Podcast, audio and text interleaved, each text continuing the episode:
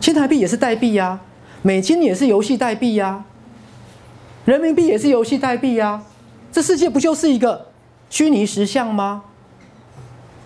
所以游戏点数不就是金钱一样的意思吗？各位，我们每天在赚游戏点数，你们上一个月的班，哈，赚哈三万个游戏点数，啊，游戏点数可以干嘛？买衣服啊，各位，我们就是这个在一个大的游戏方程式里面呢。没错嘛，是啊，各位，好，所以看起来你们我们每个人都是一个平凡的众生，可是我们内在都有一个想要达到伟大价值完成的自己。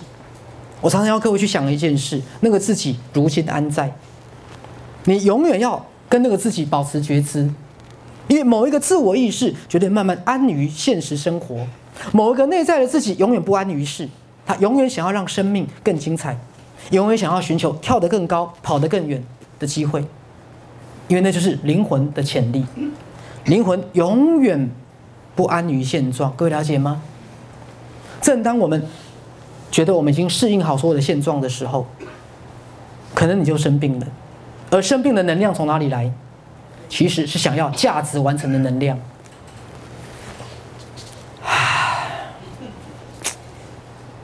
生病的能量其实是想要达到价值完成的能量，也许遇到挫折，也许找不到出口，也许一再的失败，也许并不如意，各位了解吗？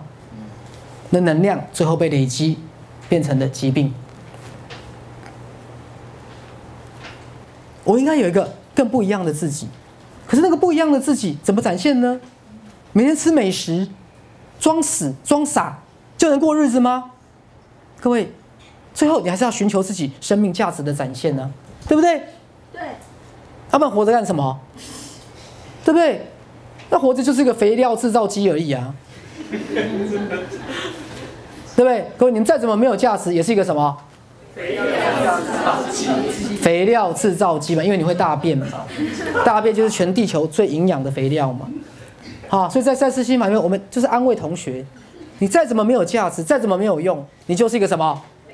肥料制造机，你至少会大便，就算便秘少一点，你还是有啊。对啊，你至少可以生产肥料啊。这样有没有肯定自我了？有了，对不对？你看我们多么安慰人。